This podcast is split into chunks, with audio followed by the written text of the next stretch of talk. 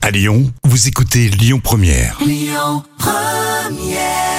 Les frérots de la Vega sur Lyon Première. Les petits plats de Camille, c'est lundi. Les petits plats de Camille. Voici le carciofi à la romana. Carciofi.